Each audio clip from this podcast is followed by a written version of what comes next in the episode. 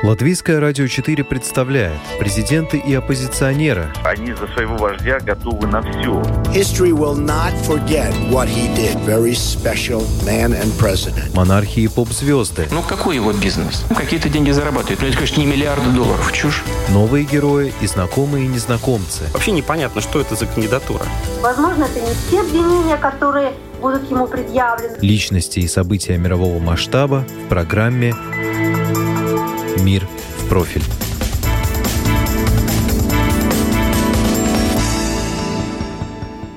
8 декабря российский космический корабль «Союз», управляемый космонавтом Александром Мисуркиным, доставил на Международную космическую станцию двух участников космического полета – японского миллиардера Юсаку Миязава и его помощника Йозу Хирана. Запуск был произведен с космодрома Байконур, а миссию организует компания Space Adventures. Стоимость полета составила 50 миллионов долларов на человека. Миядзава, японский бизнесмен, основатель компании компании Zozo Inc. является 14-м богатейшим человеком в Японии. Это первый полет космических туристов на МКС за долгие годы. И очень дорогой полет. Что же такое космический туризм, когда он стал реален, чем отличаются подходы разных стран и когда это станет для нас обыденностью в сегодняшней программе «Мир в профиль». У микрофона Анастасия Смоловская. I can see you and I'm so happy to hear you. And we're happy to hear you and see you, and we're happy for the successful docking. Well done. I love you. Thank you, Mom. Thank you. На сегодняшний день существует два вида коммерческих полетов в космос – арбитральный и субарбитральный туризм. Во время такого полета космический корабль преодолевает границу космоса, но не выходит на околоземную орбиту. Субарбитральный полет стоит намного дешевле, к нему практически не нужна подготовка, да и требования по здоровью существенно ниже, чем для длительного арбитрального полета. Пока арбитральными полетами занималась преимущественно Россия, где все предприятия, связанные с космосом так или иначе подчиняются государственной корпорации Роскосмос.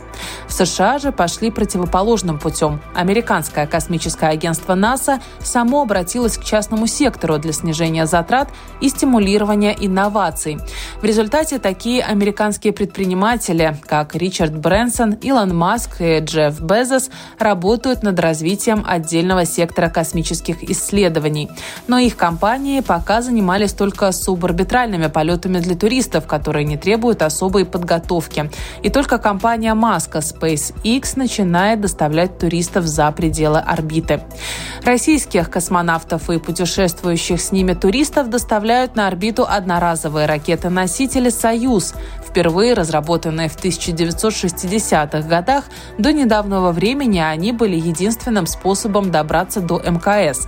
Тогда как компания SpaceX и Blue Origin используют многоразовые ступени в своих ракетах. Таким образом, частные компании оптимизируют расходы на космические полеты. Первым непрофессионалом в космосе должна была стать американка Шерон Крист Макалев. Она победила в конкурсе «Учитель в космосе» и вошла в состав экипажа шаттла «Челленджер» в 1986 году. Однако Макалев не суждено было стать первым космическим туристом. На 73-й секунде полета у шаттла взорвался внешний топливный бак, что привело к разрушению корабля и гибели всей команды. Первой удачной туристической попыткой освоить космос считается полет американского миллионера итальянского происхождения Денниса Тито. В 2001 году он заплатил 20 миллионов долларов, чтобы провести 8 дней на МКС. В то время ему было 60 лет. Вернувшись, Тито сказал, что испытал настоящую эйфорию. Well, there were a couple of times during the training where I thought, well, maybe it's not going to happen. Yeah. Несколько раз во время подготовки у меня были сомнения, были разговоры с самим с собой, но я продолжал, рассказал Тита в интервью Дэвиду Леттерману. Подготовка шла 8 месяцев. Русские готовят космонавтов уже 40 лет. У них есть опыт подготовки долгосрочных полетов. До орбиты лететь 9 минут. Видеть Землю из космоса — это самый волнующий момент в моей жизни, и это стоит 20 миллионов долларов. Вы смотрите на Землю, тонкую пленку атмосферы, понимаете, что вы жили там 60 лет, и вы больше не там. Для того, чтобы стать космическим туристом, претендентам необходимо пройти строгие медицинские комиссии, где проверяют физическую подготовку и здоровье. После этого идут месяцы регулярных тренировок в программе обучения, ориентации, поведения в невесомости, изучения конструкции космического корабля, основы пилотирования, отработка всевозможных аварийных ситуаций, выживания в космосе и на Земле. И только после этого будущий турист может отправиться в космос. Но этого недостаточно, чтобы считать себя полноценным космонавтом, считает глава Латвийской ассоциации космической индустрии Паул Сирбенс очень большая дискуссия на мировом уровне, можно ли считать людей, которые просто полетели в космос, можно ли их считать космонавтами? Да? Но по аналогии, если человек сидит рядом э, с шофером грузовика, может ли он себя считать шофером грузовика? Да? То есть человек, который летает на самолете, он, он не считается пилотом самолета, да? он пассажир, пил, пил, но он не пилот. Да? И, и тут, тут э, дискуссия огромная, что мы можем считать космонавтом, а кого не можем считать космонавтом. Ну, последние все-таки такие дискуссии показывают на то, что чтобы считать себя космонавтом, ты все-таки должен быть членом какой-то космической программы, да, потому что люди, которые работают и у которых профессия космонавт или астронавт, они все-таки и проходят большую подготовку не только на, чтобы физически можно э, побывать в космосе, но чтобы они могли э, реализовать разные эксперименты, э, чтобы они умели чинить космическую станцию и, и много других очень сложных задач.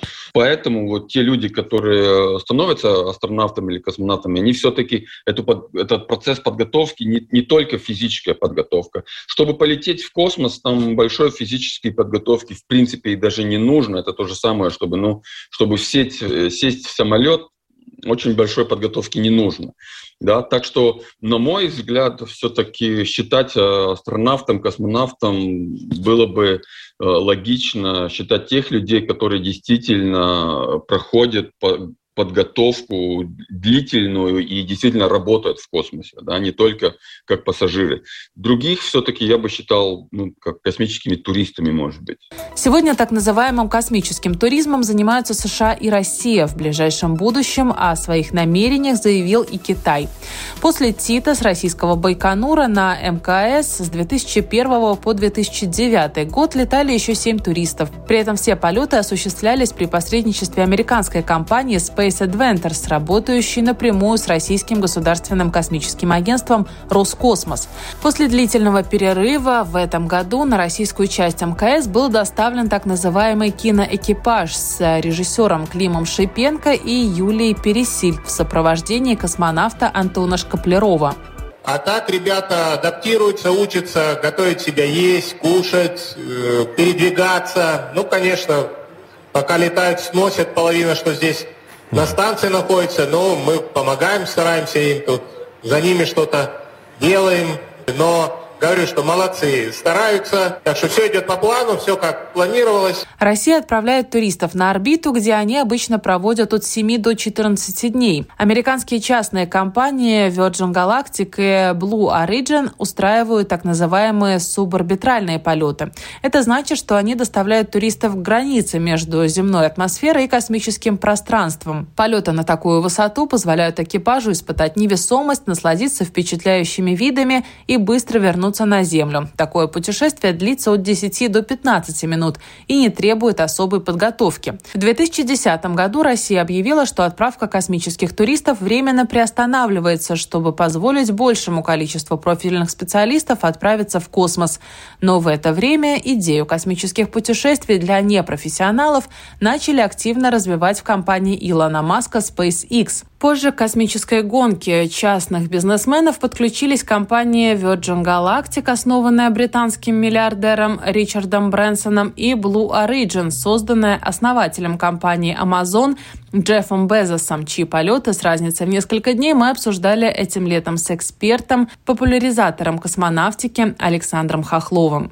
Virgin Galactic со своими э, ракетопланами и компания Blue Origin с суборбитальной ракетой и капсулой New Shepard. Это в первую очередь просто личная история. То есть это способ, пошел количество людей, да, ну, конечно, богатых людей, но для западного мира относительно богатых людей прикоснуться к космосу. Возможности для расширения космического туризма на орбиту расширились и после того, как в середине 2019 года НАСА анонсировала открытие своей секции на Международной космической станции для туризма и других деловых мероприятий. До этого у непрофессионалов была возможность попасть только на российскую секцию МКС. Теперь частным астронавтам будет разрешено оставаться на МКС на срок до 30 дней, путешествуя на американских космических кораблях Crew Dragon от SpaceX. Следующий полет с участием космических туристов на МКС назначен на январь 2022 года. И компания Илона Маска активно готовится к первым путешествиям на долгий срок. За 2020 год SpaceX совершила 46 ракетно-космических запусков, больше, чем Россия, Европа и Япония вместе взятые. А в сентябре в капсуле Dragon компании Илона Маска на орбиту отправились четверо астронавтов-любителей. Five, four, three, two, one, zero. Ignition. Liftoff of the Falcon 9 and Crew Dragon. Go NASA, go SpaceX. Когда же ждать массовых полетов на космических кораблях? Как прогнозируют аналитики инвестиционного банка UBS, к 2030 году объем рынка космического туризма достигнет 3 миллиардов долларов.